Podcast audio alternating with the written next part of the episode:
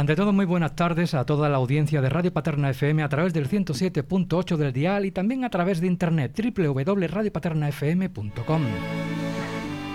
Estamos a esta hora de la tarde, pero también nos puedes escuchar a cualquier hora del día a través de los podcasts.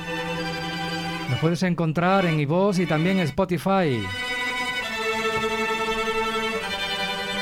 Hoy en este día vamos a continuar con esos especiales que estamos dedicando a la Segunda República. Hoy nos acompañan diferentes personas que hablarán y comentarán y recordarán, porque el olvido no se puede olvidar. Muy buenas tardes y comenzamos. Ante todo, muy buenas tardes a Juan. Juan, buenas tardes. Hola, buenas tardes, Pepe. Presenta, ¿quién nos acompaña hoy? Pues hoy nos acompaña a la mesa eh, Rosa Pérez, eh, para que nos entendamos todos y no abreviar, eh, nieta de María Silva, la libertaria. También nos acompaña a la mesa Marisanto, que es presidenta de la Mancomunidad y también familiar afectado, y ella también está, que se incorpora a la mesa para colaborar también en el programa de memoria. Aparte de, también nos acompaña al teléfono eh, José Luis Gutiérrez Molina, que es historiador y escritor, eh, Manuel Lloret, mm, diríamos también para los amigos, Manuel Malcó, que es un estudioso, un guardián de la memoria, para que nos entendamos. Y también eh, el servidor, José Quiñones, también está al teléfono, que también licenciado en Historia, y lo he dicho, lo he dicho José Luis Gutiérrez Molina, que es historiador y escritor. Están al teléfono y vamos a comenzar un, diríamos, dar unas pinceladas a, lo que a lo que fue la, la República. Mm, Juan, tú eres el presidente de... ¿Recuerda? Claro. Yo soy aquí, el, diríamos, la voz que tenía que salir, ¿no? Y hemos hecho una mención antes eh, de los que, por qué se mueve todas las cosas, ¿no? Le tenemos que dar las gracias a José Luis. José Luis ha sido el promotor de, yo aparte que lo sabía, de mi familia, también es una persona que fue vino muchísimas veces a Paterna, de lo que escuchamos aquí en las intervenciones, y es uno de los impulsores que muchos familiares hayamos dado el paso y aquí llevamos ya nueve años. Pues nada, muy buenas tardes a, todos y a todas en esta tarde donde hablaremos un poco de esa Segunda República. Eh, José Luis, eh, Juan dice que eres uno de los culpables. Eh, ¿Cómo nació en ti de menearte en la historia para dar a conocer esa Segunda República ¿no? y también escribir esos libros que tienes?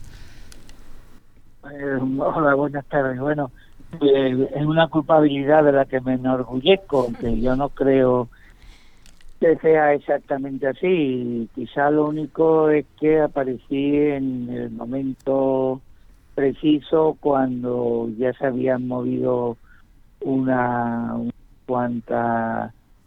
unas cuantas cosas, ¿no? Entre ellas el propio Luis, ¿no? Yo recuerdo conocer, conocerlo, si la memoria no me falla, un enero del 33, en, con los sucesos del 33, no, en el 33, eh, conmemoración de los sucesos del 33 en, en Casa Vieja.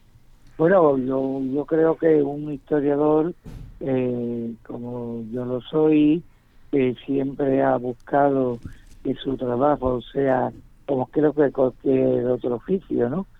Sea útil a la sociedad y se dedica a la historia contemporánea y en concreto a la historia social eh, andaluza, pues inevitablemente tiene que dar ese paso de, de escribir, de investigar sobre temas, de acudir a los archivos, de consultar documentación eh, dar ese paso más allá de lo que se escriba y, conectar con la, con la sociedad.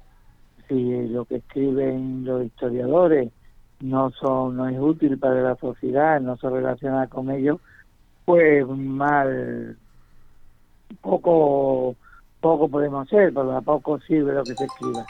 Y en este caso concreto, pues bueno, pues comencé, y bueno, y Rosa lo sabe bien, allá a finales del siglo pasado, hacia 1998, así, si mal no, no recuerdo, a realizar una biografía, en principio de quien, de su abuelo, de quien iba a ser de Miguel Pérez Colón, de quien iba a ser protagonista del trabajo y bueno, y al final pues no solamente se cruzaron María Silva como compañera de Miguel, sino también Paterna y lo que ocurrió con el golpe de Estado en Paterna.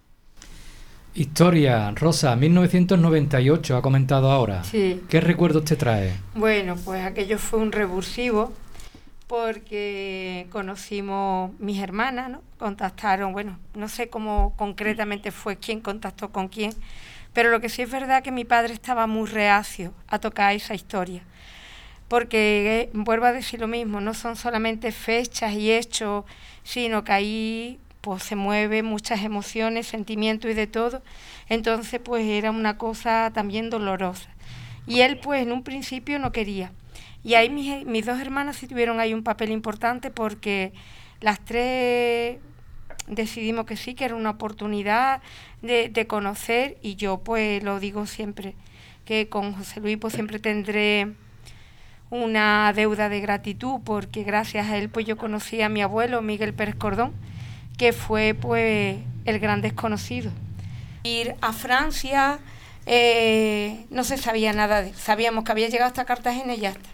Entonces conocer a José Luis, pues claro, fue encontró una parte de la historia y eso siempre lo diré que, que, yo tengo una deuda de gratitud con José Luis porque gracias a él pues conocí la figura de mi abuelo que para mí pues, ha sido fundamental, porque de mi abuela sabíamos los datos que sabíamos, pero cuando él recopila datos eh, de escritos periodísticos, donde ahí está eh, escribiendo el de puño y letra y tú eso lo puedes leer después de setenta y pico de años, bueno, para mí eso fue que yo todavía pues tengo que decirlo, yo el libro todavía no lo he podido leer, José Luis eh, lees a lo dos páginas y es llorar, que ya lloro menos, ¿eh? ya, ya digamos que, que, el duelo va pasando, pero cualquier cosita que lea, mmm, poner, no es leer mmm, una página, es poner en pie la historia, eso me produce que al día siguiente yo me considero una persona fuerte y con mm, capacidad de trabajo y todo pero a mí me duele el cuerpo al día siguiente. Es una sensación de dolor hasta articular. Y es muy curioso el tema. Yo creo que ahí se mueven energías y se mueven muchas cosas. Entonces, pues, el libro sí fue un revulsivo y fue una pieza clave para lo que luego traería todo demás, ¿no? Ya luego todo lo que trajo. También nos acompaña Manuel. Manuel, eh, ¿qué piensas de todo esto que se está haciendo ahora y que no se ha hecho antes? Vamos a ver, yo mm, tengo una teoría, yo siempre digo que cuando hablamos de memoria histórica y de recuperar el, nuestro pasado presente, es algo necesario para construir una sociedad libre y democrática. No es normal, y yo en Mijas, cuando eh, tengo que intervenir en algún sitio, siempre tengo la misma frase. No es normal que sepamos cosas que ocurrieron en el siglo XIX, por ejemplo, en el caso de mi que conozcamos las 48 o 24 horas que pasó el general Torrijos en el término municipal, que lo conozcamos todo, desde que se desembarca en las costas de Mijas, eh, Mijas es un pueblecito de Málaga, ¿no? Eh, desde que se desembarca hasta que pasa al, término municipal de Laurín el Grande. Lo sabemos todo, pero en cambio no conocemos la historia reciente de qué ocurrió durante la República, qué ocurrió mm, desde que se da el golpe de Estado hasta que es ocupada toda la provincia de Málaga, existen muy pocas cosas. A lo mejor se han dedicado por intereses políticos el hablar de un personaje, pero detrás de ese personaje existían mucha más gente. Por ejemplo, ahí en Mija se hablaba mucho del topo de Mija, un señor que fue alcalde del pueblo en la, en la República y que se tiró treinta y tantos años encerrado en su casa. De ese señor se conoce todo, o todo lo que ha interesado que se conozca pero luego no se sabía nada de los más de 200 procedimientos y consejos de guerra que existían. No se sabía nada de que la zona de Mijas, Alaurín, Coín, Marbella fue un foco importante de la guerrilla. Es decir, desconocemos nuestra historia. Y luego hay otra cuestión muy importante. Desconocemos el papel que ha jugado la mujer en la posguerra y en la guerra. Desconocemos ese papel. Desconocemos la importancia que ha tenido la mujer cuando se da el golpe de Estado y se detiene, triunfa el golpe, se detiene a los maridos, se meten en la cárcel. ¿Quién mantenía a la familia? Sino la mujer. ¿Quiénes servían de enlace con sus maridos y en algunos casos con las organizaciones políticas como era UGT, CNT, Partido Comunista, Partido Socialista? ¿Quiénes servían de enlace? Las mujeres. La mujer jugado un papel muy importante y además ha sido la transmisora oral de todas estas cosas, aunque se callaba y como decía el profesor de Echeverría, cuando le, preguntaba a, una señora del País Vasco, bueno, ¿y todo esto que pasó, todos los fusilamientos y todo esto? ¿Por qué no nos contabais nada? Y la respuesta era muy sencilla, para protegeros. Entonces, claro, mm, recuperar la memoria es, es una necesidad histórica, es una necesidad política e ideológica para demostrar que ni la República era tan perversa como lo han pintado, porque en primero de derecho ya se dice, en derecho político se dice que la actual constitución de nuestro país bebe y hunde sus raíces en la constitución de la República, de, de la constitución de 1931, con lo cual tan nefasta y tan mala no era cuando en el 78 los padres constitucionales actuales ya bebían de esa fuente, porque dieron el golpe de Estado y luego la derecha bebe y hunde su raíz en el constitucionalismo de la Constitución del 31. Tan mala no era. Por tanto, son hay que recuperar esos valores y hay que darlos a conocer a la gente joven y hay que decirle que, que las mayores conquistas sociales que se hacen, se hacen en ese periodo. Pero bueno, eso es algo que está ahí.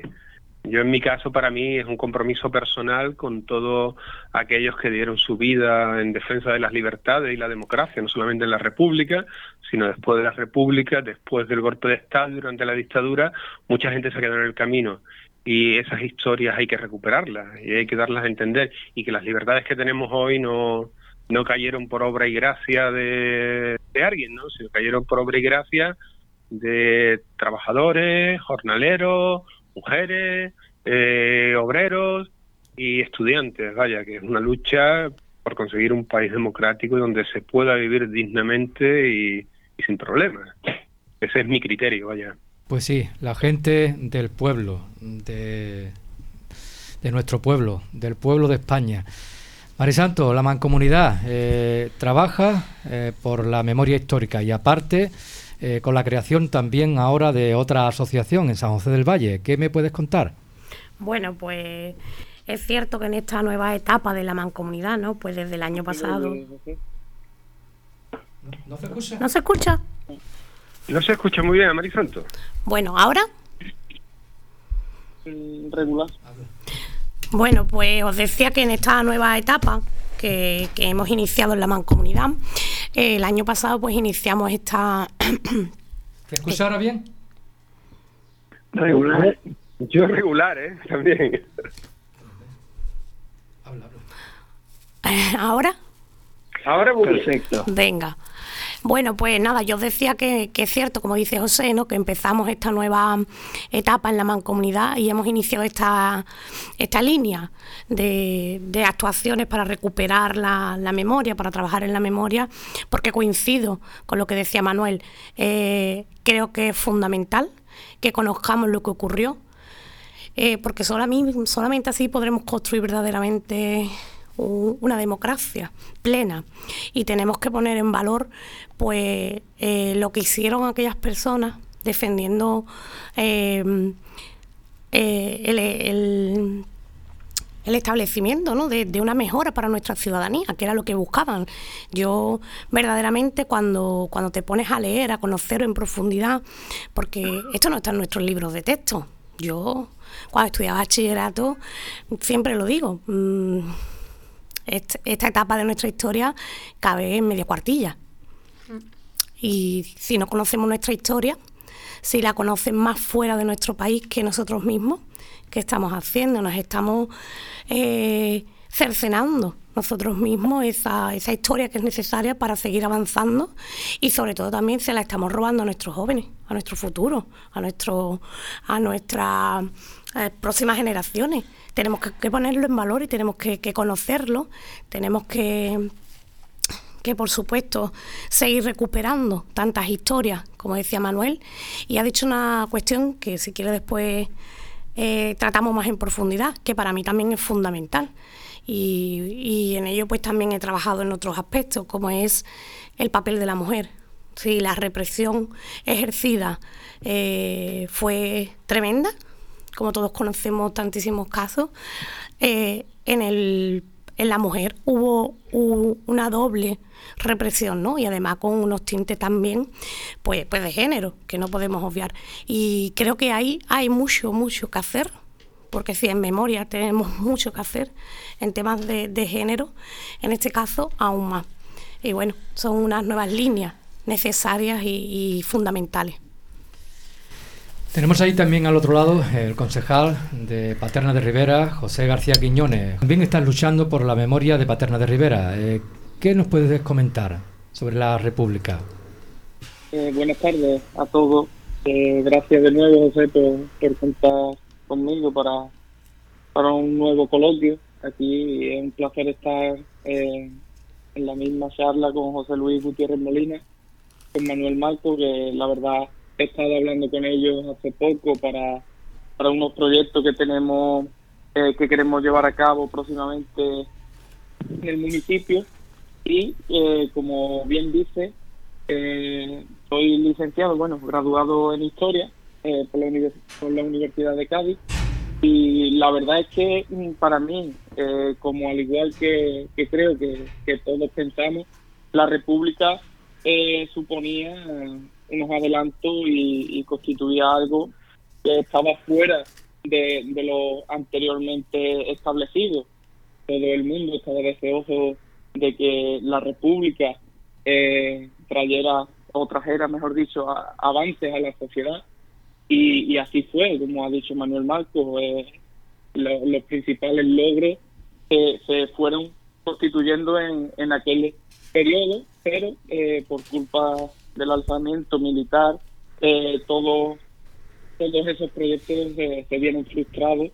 Y, la verdad es que, eh, como habéis dicho, es necesario conocer qué supuso la, la, Segunda República para la sociedad que actualmente tenemos y por qué todo eh, se frustró. Y a día de hoy desconocemos prácticamente todo lo que todo lo que ocurrió porque eh, también como ha comentado Manuel Marco parece que eh, hay cosas que se han querido difuminar para que no para que a día de hoy no no sepamos verdaderamente ni lo que ni lo que ocurrió en aquel entonces pero que cada vez hay más personas que, intentan luchar y que intentan eh, conocer el pasado para forjar un mejor futuro. Yo creo que eso es lo más importante desde las instituciones, ya sea mancomunidad, ya sea diputación, ya sea Junta de Andalucía, ayuntamiento, etcétera, tenemos todos que ir remando en la misma dirección para dar a conocer la historia eh, de, nuestros antepasados que, gracias a ellos eh, se han conseguido unos derechos y unas libertades que, no la teníamos, bueno, que no la tenían ellos y que eh, si por ello no hubiese sido, a día de hoy seguramente seguiríamos eh, enclaustrados en la vieja historia. Sin más, José, eh, gracias de nuevo y seguiremos comentando lo, lo que las preguntas que vayan surgiendo. Claro, mucho silencio, sobre todo silencio y miedo. Miedo en tantos años que hemos estado con malas historias, malos comentarios y siempre nuestros mayores con la boca cerrada, ¿no? Puesto que tenían miedo a lo que podría pasar. Eh, todo cambió y aparte de la República, eh, ¿qué de sueños se, quedaron ahí? ¿Qué me podéis comentar de esos sueños? ¿Dónde estaríamos ahora si eso no, el, eh, aquel, el golpe no, de aquel día no, no hubiera pasado.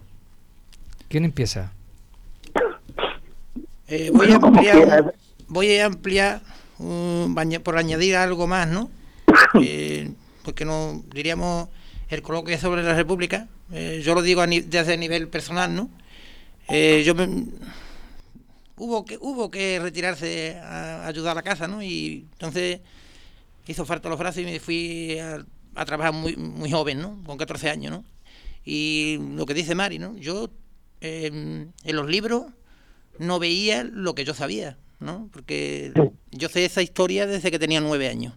Y entonces, para mí era una curiosidad porque no me gustaba la escuela, pero me gustaba la historia y la geografía me gustaba una harta, ¿no? Entonces yo estaba deseando de, escuchar una clase de historia y yo me quedé con las ganas de, saber o que me dijéramos, que me explicara una persona, un, maestro, por ejemplo, sobre la República. Y, y, diríamos que eso, eso se pasó es como el libro que le arranca las hojas.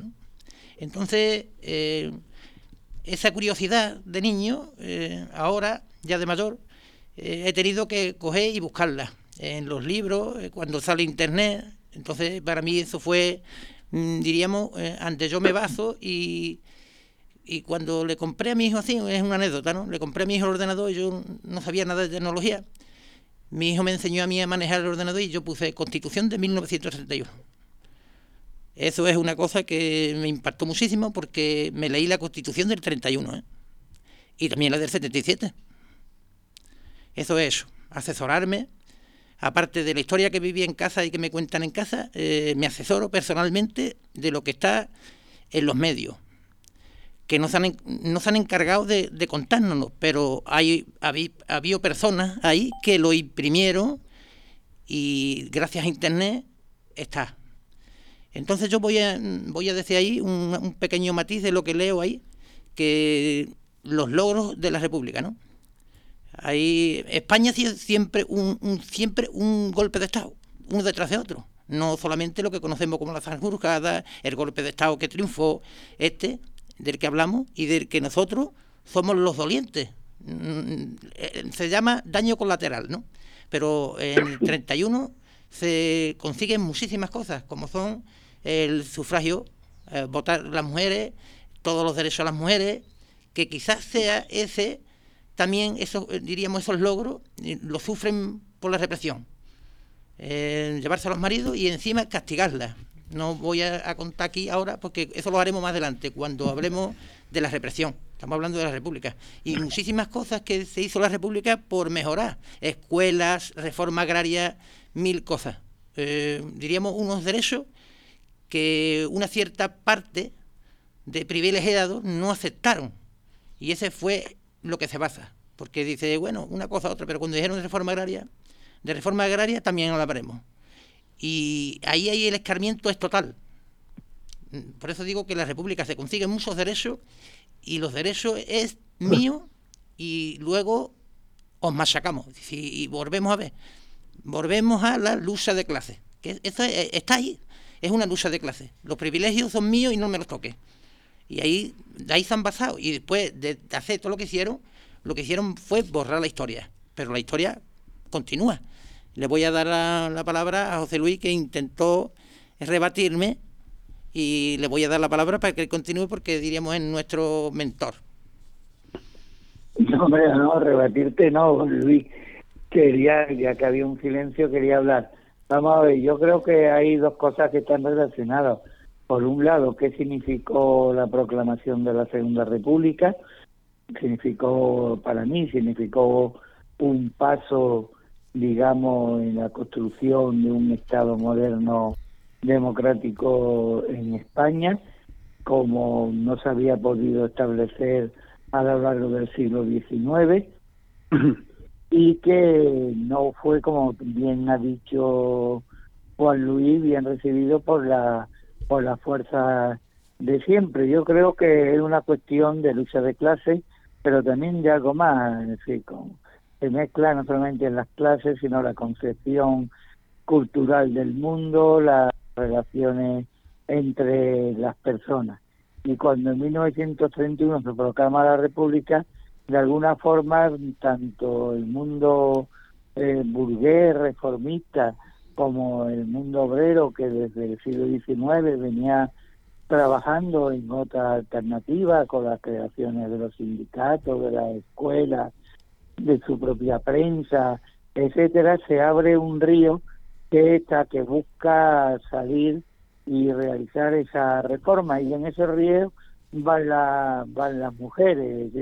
Las mujeres, uno de los grandes problemas de los para los golpistas en el verano del 36 es que las mujeres volvieran al redil, que para ellos significaba volvieran a estar en su casa, seguir dedicándose, como se decía, a sus labores y que su conducta y su pensamiento moral pues estuviera condicionado por el cura, ¿no? Por la por la iglesia. Claro, eso se va a romper en, a partir de abril de 1931 y las mujeres van a acudir a la asamblea, van a participar en la vida pública, van a disponer de nuevas herramientas como va a ser en 1933 la posibilidad de, de, votar, eh, es decir, van a reclamar un espacio público que le va a suponer, y no quiero adelantarme como ha dicho Juan Luis, que le va a suponer no solamente que sean perseguidas y reprimidas por los golpistas a partir de julio del 36, sino además sufrir una represión muy eh, determinada hacia ellos. Es una, una represión con unas características especiales que va dirigida directamente a la mujer. Y en Paterna, y con eso me callo, tenemos como ejemplo eh, no solamente los asesinatos de mujeres, sino dos consejos de guerra colectivos solo contra las mujeres, donde de alguna forma los golpistas, esa fuerza reaccionaria, eh, trataron de ajustar cuentas o quisieron ajustar cuentas o con quienes se habían atrevido a salir del lugar que según ellos el orden natural les tenía asignado. A mí me gustaría comentaros una cosa. ¿Escuchas? Sí. Sí, sí, sí, te escuchamos. Sí, vamos a ver. Hay, hay una cuestión muy importante en la República. La proclamación de la República se produce porque se pierden unas elecciones municipales. El sistema económico y político imperante, mm, el rey está desgastado. Eh, hemos de recordar a que Sanjurjo era director general de la Guardia Civil y no le puso, el rey pidió que sacase a la Guardia Civil y, le dijo que no. Es decir, que también el, sistema político imperante veía que la viabilidad de la monarquía no era posible dada la alta, la alta corrupción que existía en el monarca y en la Casa Real. Por un lado. Por otro lado, la República, eso por un lado. Por otro lado, la República tiene un factor muy importante. Rompe el monopolio que tenía la Iglesia sobre la educación. Y eso es algo que le servía a las clases dominantes para controlar a la sociedad. Se rompe ese monopolio, se rompe. Al romperse ese monopolio, la Iglesia empieza a tomar partido. De ahí, si no recuerdo mal y algunos de la mesa me, pueden me corrigen, la creo que fue sí el primado, el cardenal Segura, que saca una eh, saca una encíclica, un comunicado, más o menos que que excomulgando. Es decir, entonces la República tiene un papel sumamente importante, romper el monopolio de, la educación. Eh, hace una separación real entre la Iglesia y el Estado. Y, le, y, a la, y a la vez, las clases populares, tal como ha dicho el anterior eh, contertulio, a la vez eh, las clases populares mm, ven una válvula de escape y se crean unas ilusiones de vida de realidad. En el, los el campesinado mm, ve que puede tomar el control de las cosas. empiezan a dictar leyes que protegen a, a, los jornaleros. Eh, se establecen jornada laboral. Es decir, algo que era impensable. Y sobre todo, lo de las mujeres, la República les da mm, alas a las mujeres, le pone las alas, le pone los mecanismos para que la mujer se integre en la vida política, social y cultural de España algo que era impensable, que el lugar de la mujer es estar para el reposo del guerrero, tener niños y educarlo dentro de la, de la religión católica y de los valores imperantes en ese momento. Vaya, es el gran logro para mí es la incorporación de todas las clases sociales a la vida cultural y política de la sociedad, que ya no era solamente determinadas clases, sino que era toda la sociedad, todo el mundo participaba en la vida política a través de las casas del pueblo, a través de partidos políticos, a través de los ateneos, etcétera. Vaya, me quedo ahí por ahora. Bueno, pues eh, José preguntaba qué, qué, sería de hoy, ¿no? ¿Cómo estaríamos hoy, ¿no? Si todos estos avances que están nombrando los compañeros tertulianos eh, no se hubiesen visto frustrados. Pues yo creo que, deberíamos haber empezado por ahí, ¿no? ¿Cuáles son los avances? Eh, los derechos que, trajeron, que trajo la República. Y fundamentalmente, ¿no? Pues en el tema de la mujer, yo creo que hoy estaríamos sin duda si no hubiese habido ese retroceso de los derechos cuando se produce el alzamiento militar. Eh, estaríamos en una sociedad más justa y más equitativa, más igualitaria. Eso está claro. ¿Por qué? Porque como están diciendo los compañeros anteriores, el, el gran paso que dio la República con respecto a la mujer es que la consideraba un ente propio, una persona propia. Eso fue lo, fundamental. Ya no pertenecía la mujer a nadie o tenía que estar tutelada por un varón. Y de ahí nacieron esas alas que dice Manuel, ¿no? En esas alas en forma de derecho. Como decía, se nos permitía estar en la vida social, participar de la vida política, tomar nuestras propias decisiones que parece que la, ciudadanía ¿no? y la gente joven quizás pues cree que todos estos derechos los hemos tenido siempre las mujeres eh, ahora que se pone mucho en boga pues el feminismo la igualdad eh, esto es una historia muy muy reciente estos derechos no los hemos tenido nada, mm, siempre, y nos han costado muchos años y, muchas luchas el, poder tenerlo. Y que, nos dieran esa posibilidad eh, de formar parte de la sociedad, que es lo que decía Manuel, ¿no? Eh, lo importante de la República es que todos y todas, cualquier persona, debía y podía tener las posibilidades de participar en cualquier eh, forma o en cualquier ámbito de la vida social, política, pública de su municipio, de su país. Y eso es lo fundamental. Lo fundamental fueron esos derechos que se nos fueron dotados.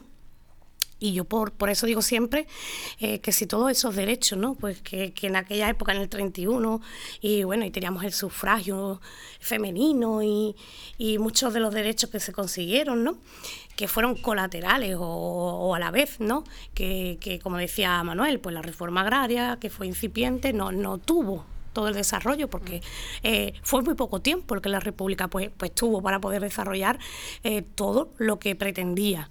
Eh, pero también el avance en educación, donde una vez más, pues las mujeres siguen estando detrás, fue fundamental. También pudimos tener mayor opción para entrar en la formación y no esa formación definida por, por la iglesia, sino una educación laica, separada, ¿no? Como, como decía Manuel. Mm, las misiones pedagógicas, cuántos centros no se crearon durante la República cuando teníamos una alta, una incidencia, una alta tasa de, analfabetismo, ¿no? Yo creo que en torno al 30 al 50% de la población de aquella época. Eh, mm, Más del 50 se hablaba. Claro. Eh, cuando pues el tema de las bibliotecas en los municipios, ¿no? Esas bibliotecas que van circulando por los, municipios, porque lo importante era eh, dar herramientas a los ciudadanos y a las ciudadanas para que, ellos mismos pudieran desarrollar, que pudieran participar, que pudieran ser eh, autónomos, independientes y pudieran desarrollar su vida, sus ideas y participar en, la vida de su país. Yo, bueno, eh, por, comentar eso lo que tú has dicho, es que era un peligro. Eh, una persona que sepa es una bomba de relojería. Yo siempre le escuchaba a mi padre decir que, que en aquel tiempo se hablaba, que decía Franco, no quiero hombres que piensen, sino bueyes que aren. Efectivamente, el gañán, la figura del gañán, que se consideraba el animal y el gañán, quiere decir que estaba entre, no era persona y tampoco era animal, no tenía derecho a nada, lo que eran los gañanes, ¿no? Entonces eh, eh, es que te pones a pensar y es que de eso hace 80 años que no hace más. O por ejemplo, mientras que estabas hablando se me ocurría una cosa, que todavía esta señora vive, tuvo la suerte de trabajar en una bodega de Jerez. Yo hablo mucho con ella y me decía, yo cuando empecé a trabajar, pues claro, hacía falta la cartilla, ¿no? Para... Dice, yo no me la pude hacer sola. Me pidieron o el nombre si estaba casada, como ella era soltera, del marido o del padre o de un hermano. Quiere decir que una mujer no podía tener una cartilla nominativa ¿no? a su nombre. Pues tan simple como eso, ves que, es un derecho que nos creemos que lo tenemos y fueron cosas muy gordas. O por ejemplo, la ley del divorcio, porque vas a aguantar tú una pareja, pues, pues poder tomar la decisión de deshacerse matrimonio o un matrimonio civil por qué pasar por la iglesia, o el derecho de poderle poner mm, el nombre que tú quieras a tus hijos, como hoy lo tenemos, ¿no? Pues el, caso de, mi, de mis abuelos, ¿no? Que le pusieron a, a su hijo Posidonio. Y cuando pasa el golpe de Estado y matan a mi abuela María, pues a mi padre le tienen que borrar el nombre, que está en la partida de nacimiento, le pusieron Sidonio por Medina Sidonia, que fue donde ellos se conocieron, y lo tuvieron que bautizar de prisa y corriendo y ponerle Juan, pues tan simple como eso lo vemos y, tú dices, ¿cómo pudo ser? Yo creo que ahí la iglesia tuvo un papel fundamental y vio, pues claro, que corría por bastante peligro o, se vieron privados de que iban a perder todos los derechos. Entonces, pues claro, mm, la República fue pues muy novedosa, ¿no? Novedosa y, y claro, y con y con alas para muchas para muchos que eso no le convenía a otros, claro, y entonces algunos pues veían ahí mermados sus derechos y entonces pues claro, trajo lo que trajo. Y también los aires de Europa pues tampoco mm, optimizaban la cosa, ¿no? Para que los aires que, que corrían por toda por toda Europa pues era lo mismo, ¿no? Sí, porque además, bueno, ha hecho un poco referencia a José Luis, ¿no? Es cierto que, que era un avance muy importante, como dices tú, ¿no, Rosa? Eh, quizás pues ese avance en derecho eh, iba a la contra de los vientos que estaban por, Europa y claro, nos hubiese nos situaba de hecho con esa proclamación de esos derechos mm, en la vanguardia, por así decirlo, ¿no? Eh, era eh, muy avanzado ese planteamiento de igualdad, de derecho, de, de mejora de la ciudadanía en relación a lo que estaba mm, en otro, en otro, bueno, en Europa, en el resto de Europa. Y entonces, pues claro, mm, el, cuando decían ante los compañeros, ¿no? cuando eh, los ciudadanos y las ciudadanas ven, la ciudadanía ve estos aires nuevos, ¿no? de que sus vidas pueden mejorar, que ellos también pueden mm, formar parte de, y ser, por supuesto, quienes decidan sobre su vida, que mm. puedan tener la capacidad mm, de estudiar, de que sus hijos se formen, de que puedan mejorar las condiciones laborales, eh, que, que muchas de las situaciones pues prácticamente eran de esclavitud ¿no? laboral. Mm, porque tenían jornada, bueno... Mm, de sol a sol. De sol a sol y, bueno, ya ve que nos pagan, ¿no?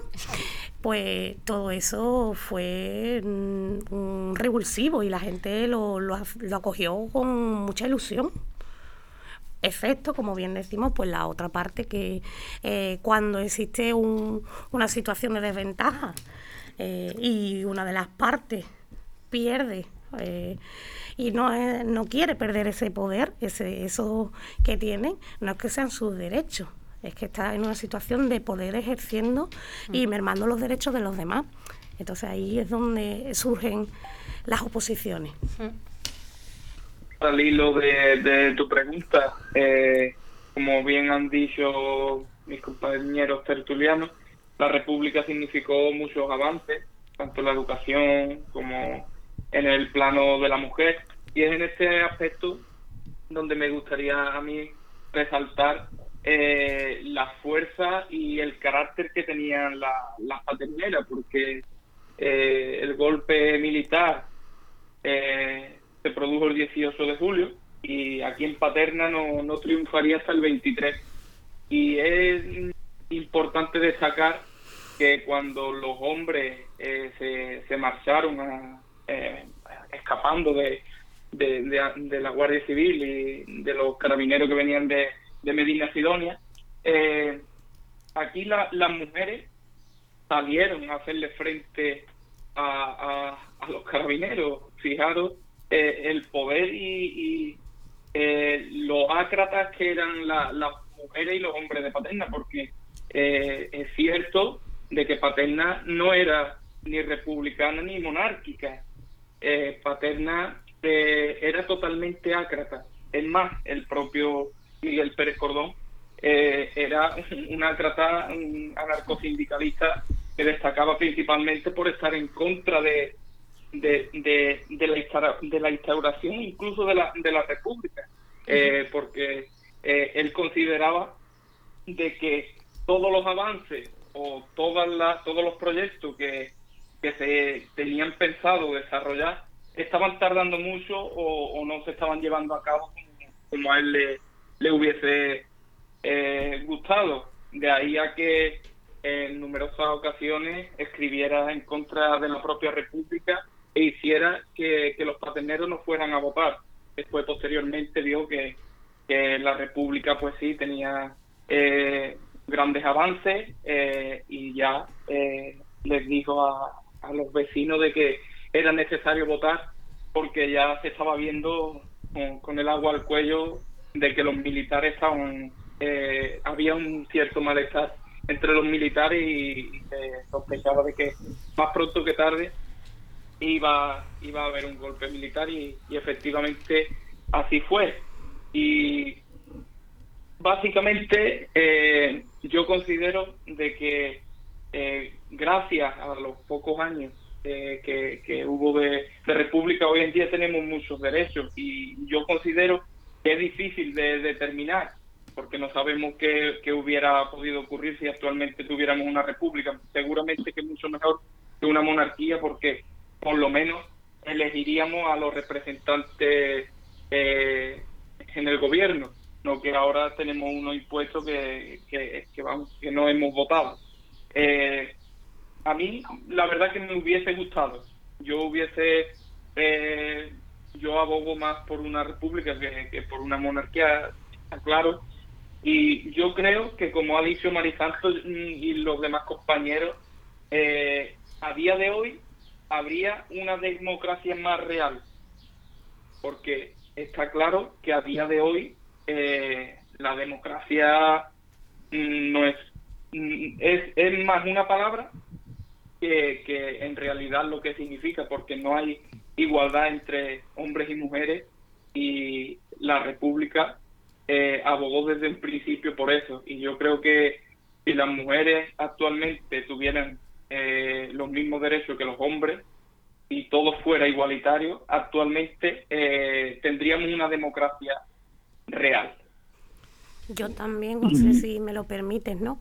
Pues un poco eh, relacionando lo que decía Manuel, de ese también labor que hicieron las mujeres eh, una vez que se produce el alzamiento y el golpe de Estado, con lo que ha relacionado también y ha un poco hecho referencia eh, José Quiñones, pues y también incluso pues lo ha citado mm, Gutiérrez Molina, ¿no? José Luis, que hablaba de, los dos mm, consejos de guerra que, tienen paterneras, que además, bueno, eh, son mm, no suelen darse quizás con tanta eh, frecuencia, ¿no? Ese tipo de consejos de guerra solo para mujeres específicos y además en un municipio que recordemos que éramos muy pequeños, que la población era muy pequeña. Bueno, José Luis no, nos puede ilustrar más, ¿no?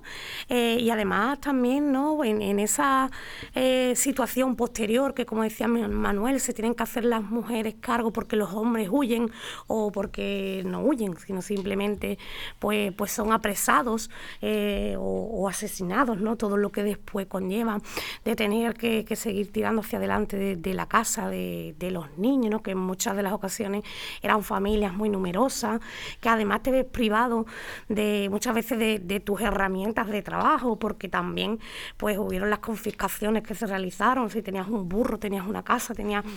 Eh, que además te limitaban y te imposibilitaban también en muchas de las ocasiones el poder ganarte el sustento. Incluso pues había mujeres pues que si trabajaban en cualquier vivienda, en las labores, pues eh, a raíz de esto eran rechazadas. Y buscar la vida en aquella época tan dura que tuvo que ser, cuando además pues todas las puertas se te cerraban, eh, era muy complicado eh, en muchas ocasiones por no haber hecho nada, en la mayoría, porque mm, muchos, eh, muchas mujeres fueron represaliadas por ser mujeres de, hijas de, hermanas de. Y al no estar los hombres, pues fueron ellas las, que pagaron las consecuencias. Y ahí pues José Luis también, ¿no? De, mm, a esas carilanteras, ¿no? También que, que tenemos en el pueblo, que José Luis pues, pues definía y que bueno si él quiere y lo pues también nos puede hacer referencia a la misma. Toda esa, esa labor también que muchas de las mujeres no o que conocemos eso y que tanto decimos del feminismo de la sororidad sororidad la de aquella época también. Exacto sí. Cuando las mujeres se unían entre sí lo poco que tenían Mm. lo repartían para seguir adelante con sus hijos, ¿no? Y, y construir esa, mm, esa unión para poder ayudar a, a tu vecino y a tu vecina que, que lo estaba pasando tan mal. Yo creo que eso también es muy importante, que, que lo recuperemos, que lo pongamos en... Y por supuesto también creo que fue Manuel el que hace referencia. Eh, en muchas de las ocasiones las mujeres han sido también las guardianas de la memoria. Eh, una memoria que además en muchas ocasiones no pudo ni ser llorada sí porque te lo prohibían. exacto Que además tuvieron que, que tener que pasar por el aceite de ricino, por ser presa, por ser muchas veces pues, Rapadas. rapadas, Violadas, violadas, humilladas, eso, vejadas. exorcizadas, ¿no? Como en nuestro municipio. Sí, pero hay, hay, hay una cuestión sobre el tema de las mujeres. Yo es que, mm, en cierto sentido, eh, ha- hay una cuestión que, que no se ha estudiado en profundidad y es que cuando se produce el golpe de Estado, la mujer en la República adquiere unos derechos que nunca había tenido. Había salido de la sacristía, como dicen algunos, algunos autores. Pero hay un papel que juega la mujer y, y es como eh, cuando se lee los consejos de guerra a los que yo he tenido acceso, de Málaga, de algunos de Cádiz, otros de Sevilla, de Almería, hay, hay, hay una cosa especial, es la humillación que se hace en los propios consejos de guerra y en las sentencias. Eh, eh, se le discrimina por ser mujer Claro. y luego por decir que la mujer se regodeaba y sentía placer, de- y son palabras textuales de un consejo de guerra, se excitaba al ver cómo se fusilaba gente de orden. Es decir, eh, aparte de, de- de condenadas y tal, encima se le humillaba más, ¿no? No podemos olvidar una cosa muy importante que ocurre, y es como mm, se produce el estudio por parte de los servicios psiquiátricos del ejército, el, el doctor Nájera, exacto eh, buscando el gen, el gen rojo. el gen rojo Pues estaba buscando, y lo hace en las cárceles de Málaga. Digo, es un grupo de mujeres que empieza a buscar porque dice que la perversión es fruto de la insatisfacción de la mujer. Es decir, que la mujer en sí eh, es atacada. Hay una cosa muy importante que yo mm, hace poco pude estuve viendo y tal, y era eh, la mujer a nivel de la lucha de clase y del movimiento obrero jugó un papel muy importante en Andalucía. No podemos olvidar que uno de los detonantes de la revolución sociali- de la revolución socialista eh, de octubre en Rusia fue la, la, la gran manifestación de mujeres de febrero del 17 pidiendo pan, que eran las mujeres de los soldados que estaban en el frente. Eso fue uno de los grandes detonantes. Fueron, y en Málaga, por ejemplo, no podemos olvidar la gran lucha de mujeres en el, uf, no recuerdo ahora mismo el año, que es lo que se llama la huelga del pan. Que los hombres, la subida de precio había sido en el 14, el 17 también, la subida de precio, eh, no había pan y las mujeres salen a la calle. Es decir, las mujeres han jugado un papel muy importante dentro del movimiento obrero. Y lo que pasa que, bueno, pues no se le da importancia. Y refiriéndonos a la República hay una cuestión que es importantísima. Si no hubiese existido golpe de Estado, y esto es hacer eh, historia ficción, si no hubiese existido golpe de Estado, si no hubiese existido muchas cosas, España hoy sería un país con una democracia plena. Y estoy de acuerdo con el anterior compañero que intervino cuando eh, dice que seríamos una democracia muy plena. Pero en España tenemos hemos tenido un gran problema. Hemos tenido 40 años de dictadura y además la dictadura nunca fue vencida. En Alemania, por ejemplo, se venció al fascismo y se construyó un sistema democrático y cada uno asumió su responsabilidad. Pero en España no se venció a los partidarios de la dictadura, se pactó y ellos impusieron sus reglas. A mí me gustaría, ya que yo que no me gusta hacer ciencia, cronía histórica, ¿no? Pero bueno, puesto a, decir algo en ese sentido, yo creo que si el régimen republicano, yo no sé cuál habría sido su devenir en el contexto internacional de los años 30 y durante el conflicto de la de la Segunda Guerra Mundial y todo el orden internacional que surge a continuación, ¿no? La verdad es que no no soy capaz de, establecer cuál había sido el desarrollo de la República Española.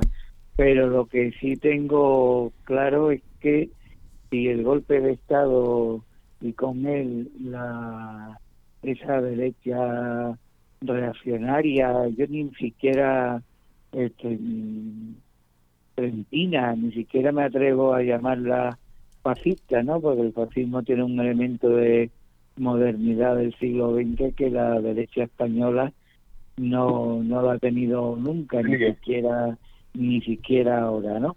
Eh, lo que sí, si ese golpe hubiera fracasado y con él esta derecha a la que me refiero, lo que sí tengo claro es que más probable, por no decir seguro, es que no tendríamos a la presentable derecha que tenemos en la actualidad. Totalmente de acuerdo. Estamos eh, recordando, hablando, comentando y comentando, ¿no? El hombre, el pobre, la pobre, estábamos preparados en aquellos años para esa república, esas buenas ideas, puesto que como has comentado, Rosa, los gañanes son gañanes y el campo, el hambre, eh, es mucho, ¿no? Eh, España no estaba preparada para, para tanto cambio tan drástico, ¿no? De el rico. ¿Pensáis ustedes que España estaba preparada, sí o no? Yo, yo creo que eso no es un, con todo el respeto, ¿no? No es un, un planteamiento, sí. Las sociedades no que estén preparadas o no, las sociedades funcionan en, con la con, en relación a, las capacidades de, que hay en su interior, en las clases sociales, en la cultura, en la fuerza de trabajo, en los medios de producción, etcétera, ¿no?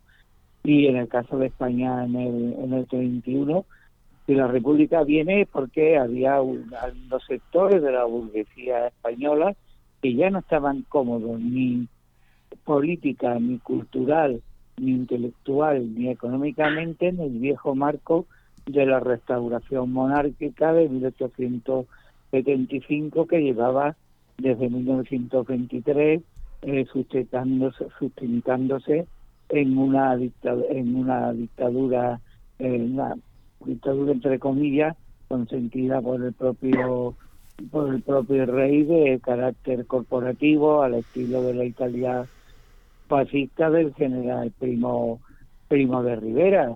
Es decir, la República eh, aparece por ahí y la, aparece como esa, como esa expresión de una amplia masa de la población, fundamentalmente ligada al mundo al mundo burgués, con apoyo obrero. Eh, por primera vez en la historia de España, los márgenes de la actividad pública y social se ensanchan eh, de estrecharse, que quizás sea una de las características de la sociedad española, en la que cada vez los márgenes de actuación del ciudadano se van estrechando más que más que ampliando.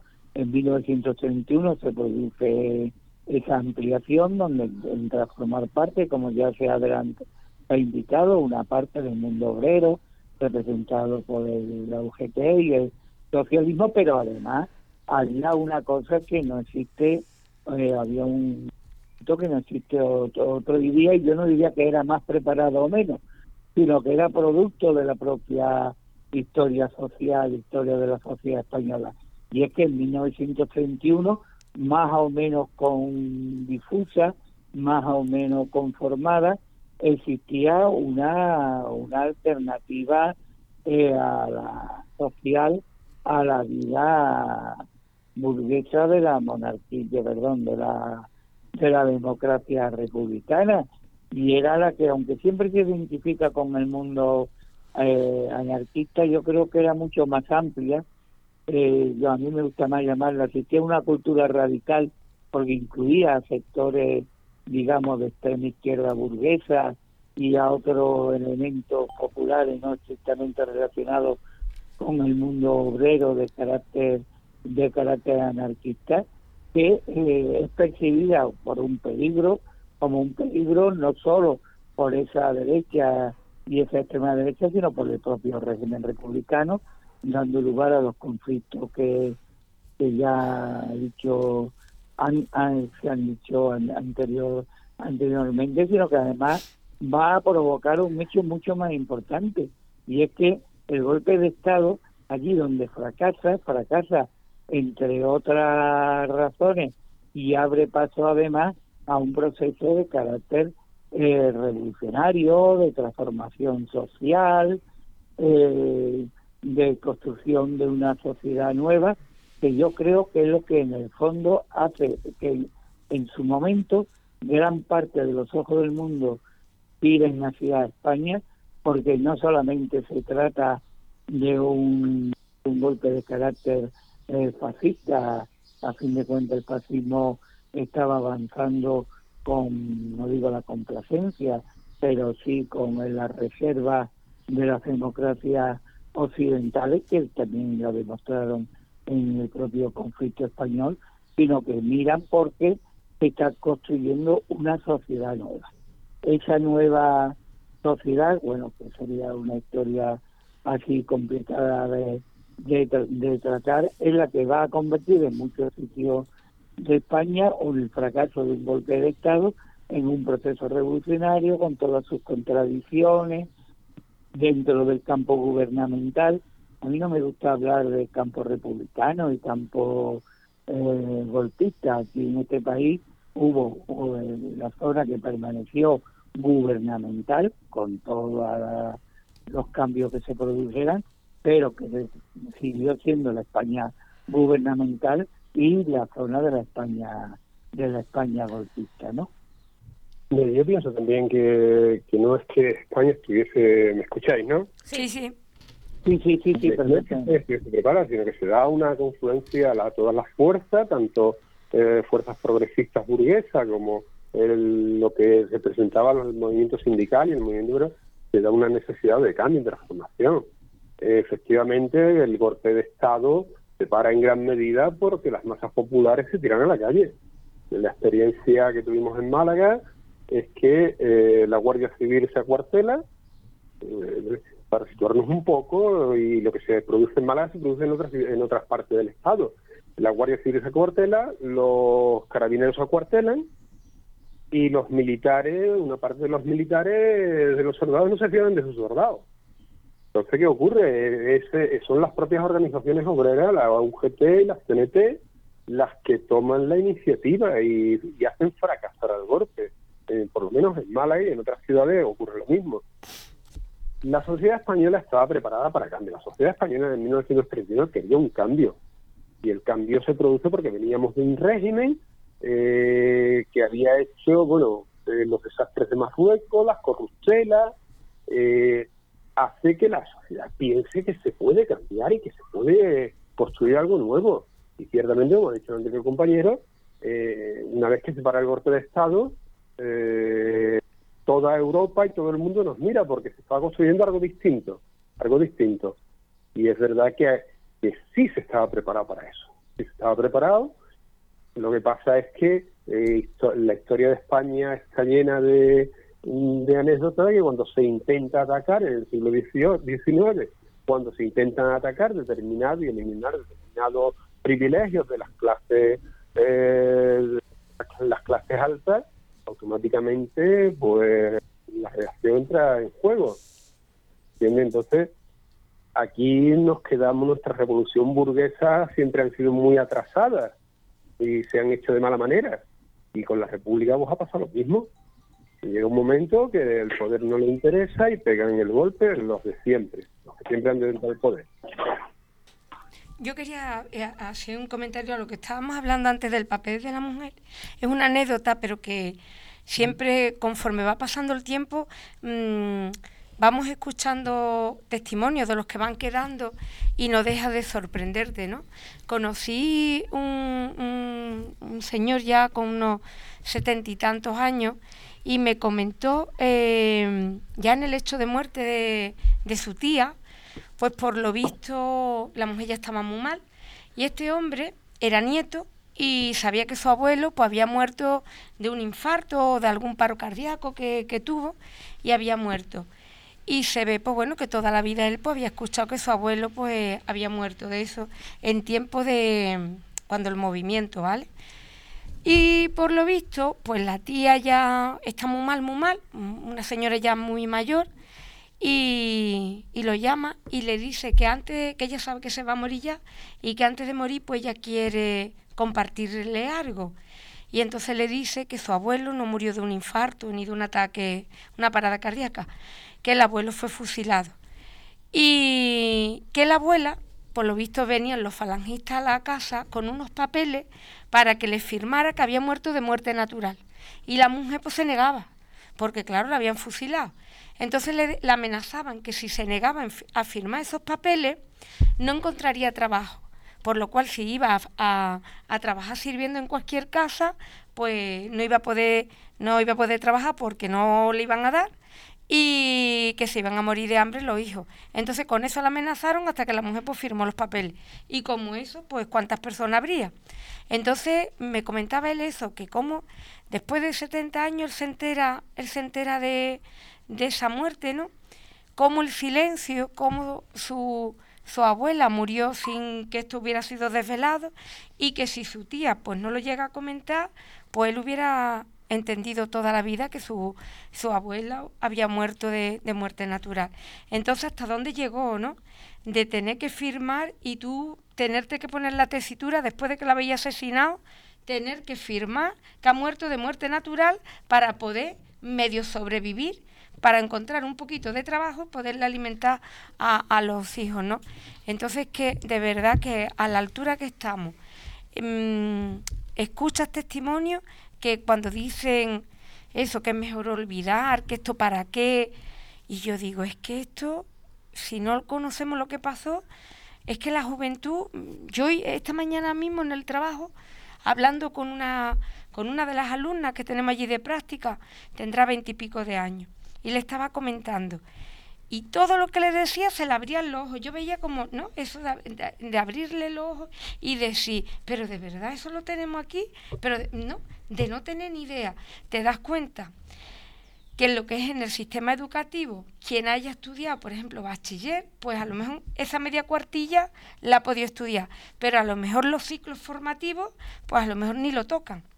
Entonces, la importancia que, que, el sistema educativo esto lo tiene que, tiene que incorporarlo y que, que la juventud pues que lo sepa, porque es que pues volvemos a lo mismo, ¿no? Que el país que no conoce su historia está abocado a repetirla y tú ves pues que no hay conciencia y que no, y, y ve la juventud como que pues estos derechos pues los tenemos porque los tenemos y no sabe pues el parón que tuvimos y lo que aquí se vivió y en el cementerio que vamos andando constantemente por todos lados, porque si tuvieran conciencia de las fosas que hay y las vieran a pie de fosa, yo creo que más de uno mmm, se pensarían las cosas antes de hablar. Yo por añadirle algo al argumento de Rosa, ¿no? Eh, eso es, de, de, aquí se trata y nace la memoria, ¿no? Eso, es lo que trataron. ¿Cómo ¿Cómo van a saber la, la, juventud lo que pasó? Si mataron a la mitad de España, a lo mejor que nació en España. La, la mejor nación que nació en España la eliminaron y la otra la mitad la metieron presa y la otra mitad tuvo que acatar. Entonces ahí, ahí está. Yo lo voy a decir públicamente porque es verdad y no, y no me lo voy a acatar. Eh, desde la Asociación de la Memoria ponemos en conocimiento al Instituto que vamos a hacer charlas, eh, vamos a hacer cosas aquí sobre la memoria, y un director del colegio no, no me recibía. eso así de claro. Vamos, mm, yo soy corredor de fondo, que a Luis le gusta mucho. Y, si me sujetaba, porque José Luis aquí en una conversación eh, podía ser 97, 98, en una, en una que dio la Casa de la Cultura. Tengo, tengo muy mala memoria, entre comillas. Eh, fue mi padre, fue difunto mi tío Agustín, que murió. Cualquier día vamos a poner un audio de él, inédito. Entonces eh, José Luis decía, ¿qué pasa con la juventud? ¿Por qué no se involucra? Entonces, claro, e, en esa fecha mi padre y mi tío Francisco, que aún vive, estaban al, al corriente, estaban con las riendas, pero yo estaba allí, porque diríamos era el encargado de llevar eso. Porque esto no se va a perder. Hay mucha gente que, quiere que esto se pierda o que no quiere que se hable. Sí, vamos a hablar, largo y tendido. Esto es cíclico. Todos los movimientos no comienzan. se ha hecho también una mención aquí al Vallejo Nájera. He leído sobre, sobre él. Eso era un loco que le pusieron una bata. Que decían que el gen rojo. Pues aquí está. Luis Vega León. El gen rojo, vamos a ver. Es, que era horroroso. Mm, diseñaron un plan para exterminar lo mejor de España, que dicho. Y entonces, ¿cómo, cómo, se va, cómo van a saber si, si lo mejor que había no pudo hablar? Bueno, no pudo hablar, pero se, se va a saber, ¿no? Y a, la historia de ahí es el hilo de que la juventud me pregunta a mí muchas veces, Juan, mm, ¿tú por qué haces esto? Le digo, para protegerte. Porque estamos abocados así, ¿no? Hoy estamos a, la orden del día. veces quien pueda. Eso no, eso no, no vale la sociedad tiene que tomar una conciencia que todos los derechos y todas las libertades que hay la ganaron otros. Y tienen las cuencas llenas de tierra y la boca llena de tierra. Y eso tiene que saberlo en los colegios, en los institutos y, y plasmarse el libro que nos vamos a encargar, las asociaciones. Las asociaciones de memoria están haciendo mucho, pero se le ponen muchos impedimentos. Ya no, porque ya hemos tomado un camino que no nos vamos a callar. Ya no somos cuatro personas aquí en un pueblo que, se mata a mí de loco o de revolucionario, ¿no? Ya toma un cariz que esto no, esto no es una olita, ya esto es una marea que se está saliendo de, de los parámetros y ya las instituciones tienen que hacer caso. Yo desde aquí hago llamamiento a que las instituciones se involucren y que las personas que tienen el poder para firmar decretos que la historia de España se sepa, con todas las consecuencias. No fueron un bando ni otro bando, fueron unas ciertas personas que se cansaron ya de estar cansados, de harto de estar harto, y dieron un paso al frente, con todas las consecuencias. Y esa, esos derechos los están viviendo, pero no se, no se han ganado hoy, se ganaron allí. Y se perdió con muchísima sangre, con muchísimo sufrimiento y con muchísimo... Mm, aquí estamos, la familia, eh, y eso no, eso no se va a perder. Entonces, claro, diríamos la República. La República trajo una mejora a, los pueblos, a las ciudades, a los pueblos últimos, porque aquí diríamos, mm, los que conocéis, los que conocemos paterna, yo desde mi padre que me contó aquello, mm, papá, ¿tú qué sabes de la República? Yo, yo, que se pasaba tanta hambre, que vinieron unos hombres aquí a hablar y lo ponían nos ponían que se iba a trabajar ocho horas, que mi, padre trabajaba 16 o 18, que, iba a ver, entonces claro, ellos se, ilusionaron con un proyecto, que el proyecto fue que de algunas personas aquí a nivel pueblo eh, comparten un, ideario contrario y ahí están las eliminaciones sistemáticas aquí en el pueblo. A la, a la corporación de, de la República, a Dávila, a, los hijos, eh, a, todo, a toda la corporación. Eh, aquí hay un tertulio que estuvimos hablando, José, que su tío abuelo, Antonio Piñero Barroso, era concejal de la República, que se hace aquí, un, diríamos, un... aquí se le da un, argumento que, que, incluso a la persona que dice Piñerito, no, esa mujer no estaba ahí ni mucho menos. Mm, esa mujer le echaron las culpas de lo que venían a hacer con él, que era asesinar lo que estaba en una lista. Toda la corporación de Paterna estaba en una lista. Eso José Luis lo sabe muy bien.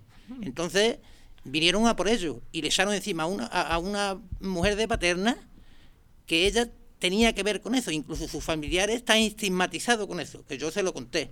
Tu abuela no tiene nada que ver, tu madre no tiene nada que ver con el argumento aquel. Lo que pasa es que había que culpar a alguien de aquello. Y, matan a Antonio Piñero Barroso por, por ser concejal de la República. Y luego a toda la corporación. Exterminada, a Coca Santo. De Coca Santo vamos a hablar. Largo y tendido. y de todas las personas que dieron la vida para que nosotros, que hay personas que me reclaman mucho que yo, yo, soy así, no soy narcisista porque no, no lo soy, pero nosotros vamos a luchar por la memoria y vamos a restituir la, los ideales de esas personas que lucharon para que nosotros vivamos bien. Porque hay muchas personas que no les interesa que vivamos bien. O si por ello fuera, ahí lo, lo voy a dejar, porque si no me voy a terminar el programa eh, estamos aquí en Radio Paterna FM, en el 107.8 del dial. Es verdad que programas como este hace falta para que podamos eh, hablar y comentar y decir. Y, a veces cuando se realiza una pregunta, ¿no? Pues siempre eh, sobresalen 300.000 respuestas. Cuando he preguntado lo que si estábamos preparados o no estábamos preparados, el simple motivo era de la forma del hambre que había aquí en, los pueblos, en, toda España, ¿no? Eh, algo muy drástico, ¿no? Que de una forma u otra, mm, claro que necesitábamos una república, necesitábamos un cambio. Y me gustaría quedar con todos los tertulianos la tertulia que hay aquí para otro día continuar con todo esto de, la República y lo que trajo después el golpe de Estado, puesto que la República, hablamos de la República, pero hoy se ha hablado casi más de lo que pasó después que de la República. ¿Qué pensáis los demás? En pocas palabras. Pues, pues sí, sí, cuando, bueno, por mi parte cuando estoy dispuesto a cuando, a cuando queráis y, por supuesto hace falta hablar de la República, por, pues claro que hace falta hablar de la República, porque si no hablamos de ella y como bien has dicho, nos tiramos más hacia el golpe de Estado, muchas veces no acabamos de entender qué significaba la República y empezamos a construir un edificio con, con unos cimientos más débiles de los que deberían ser, sobre todo en un en unos momentos como, como los actuales en los que, bueno, las fuerzas más reaccionarias de este país están volviendo a coger demasiado demasiado impulso. Podéis contar conmigo para lo que queráis, por supuesto. Bueno, yo, hablo, ¿eh? Yo pienso lo mismo. Eh, hay un problema, el conocimiento de la República tiene un gran problema y es que existe un gran desconocimiento sobre la República. Hay que ir mirando su constitución, hay que ir mirando su desarrollo mm, legislativo y, bueno, mm, es importantísimo mm, ver la República desde todas sus vertientes, tanto su vertiente legislativa, eh, el, ordenamiento jurídico que crea, todo el modelo, porque crea un nuevo modelo de, ordenamiento jurídico, y, irlo mirando y ver cómo era. nos vamos a, nos vamos a llevar muchas sorpresas, nos vamos a llevar sorpresas tan, tan grandes como vemos que, es un sistema democrático, es una democracia plena y, hay que desmistificar aquellos que utilizan cuando se habla de república nada más que significa para ellos. Incluso creo recordar que la Real Academia de la Historia, en una de las afecciones que tiene su, su diccionario, cuando se habla de república, viene a decir más o menos que era el desorden. la, república no era eso. Correcto. la república no era eso, la república era un sistema totalmente reglado, con un tribunal de garantía que equiparable al tribunal constitucional y, además que hacía la función, podía hacer la función, tenían previsto hacer la función de una segunda cámara, como podía ser esta, la cámara arcaica que tenemos, que ni es cámara territorial, ni es cámara de representativa, ni nada, como es el Senado en España actualmente. Es decir, es un sistema muy respetuoso, con una legalidad muy respetuosa con la legalidad. Legalidad que se las, se las cepillan y además crea algo que aquí ha costado mucho trabajo, que es la separación eh, jurisdiccional de, la jurisdicción militar, la jurisdicción civil, etcétera, etcétera.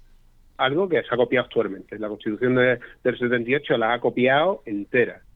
Entonces, es importante ver la República en, todas sus vertientes, no solamente lo que significó el golpe de Estado, la República no era desorden, igual que la anarquía, cuando se habla del anarquismo, tampoco es desorden, igual que cuando se dice que la República abrió las puertas al comunismo, es mentira porque en el año 31 el Partido Comunista, el Comité Central, era un equipo de fútbol. Se reunía como equipo de fútbol. Es decir, que hay que verle en todas sus vertientes. Y bueno, sí, podéis contar conmigo, por supuesto. Ha sido un placer compartir tertulia con vosotros, con todos ustedes. Vaya, ha sido un verdadero placer y, algo que, que, le doy las gracias a los compañeros de la asociación y a los otros compañeros. ¿eh? Bueno, pues yo encantada, José. Además, eh, justo unos días antes, ¿no? De, del 14 Mm, del día de la conmemoración ¿no? de la República, pues estuvimos hablando de la posibilidad, eh, junto con los compañeros de la asociación, de que pusiéramos en marcha esta serie de, de, coloquios, de tertulia, y bueno, es un placer que se hayan materializado, eh, mejor acompañada eh, imposible, ¿no? Con, con, los compañeros y compañeras de mesa, y bueno, eh, por supuesto, cuando podamos y que y veáis oportuno, pues estaremos por aquí para seguir eh, hablando y, dando a conocer todos estos acontecimientos. Pues sí, cuando llaméis, aquí estaremos. pues José, yo os emplazo a que ahora mismo, con la situación que tenemos actualmente, eh, es difícil de, juntarnos todos en, un mismo lugar. A lo mejor la sede de la radio queda pequeña, pero si más adelante lo veis oportuno, nosotros podemos eh, ofrecer algún edificio municipal eh, con las medidas de, protocolo COVID establecidas para, para poder eh, juntarnos y hablar personalmente. Yo, por mi parte, ofrezco esa posibilidad y también podéis contar conmigo para lo que queráis. Bueno, yo para rematar eh, se ha hablado de la República, 1931-1936. Eh, un golpe acaba con ella, un golpe militar impuesto. Y de ahí nace, como dice Manolo, como ha dicho José Luis, como hemos dicho todos, que eso es impuesto. Eh, ahí no, no, tuvieron opción, o luchar o morir, ¿no? Y nos imponen la, la Constitución del 1977 también, que la he leído, ¿no? Y la Constitución del 77, sus dos pilares están apoyados en miles y miles de fosas en España. Una vergüenza.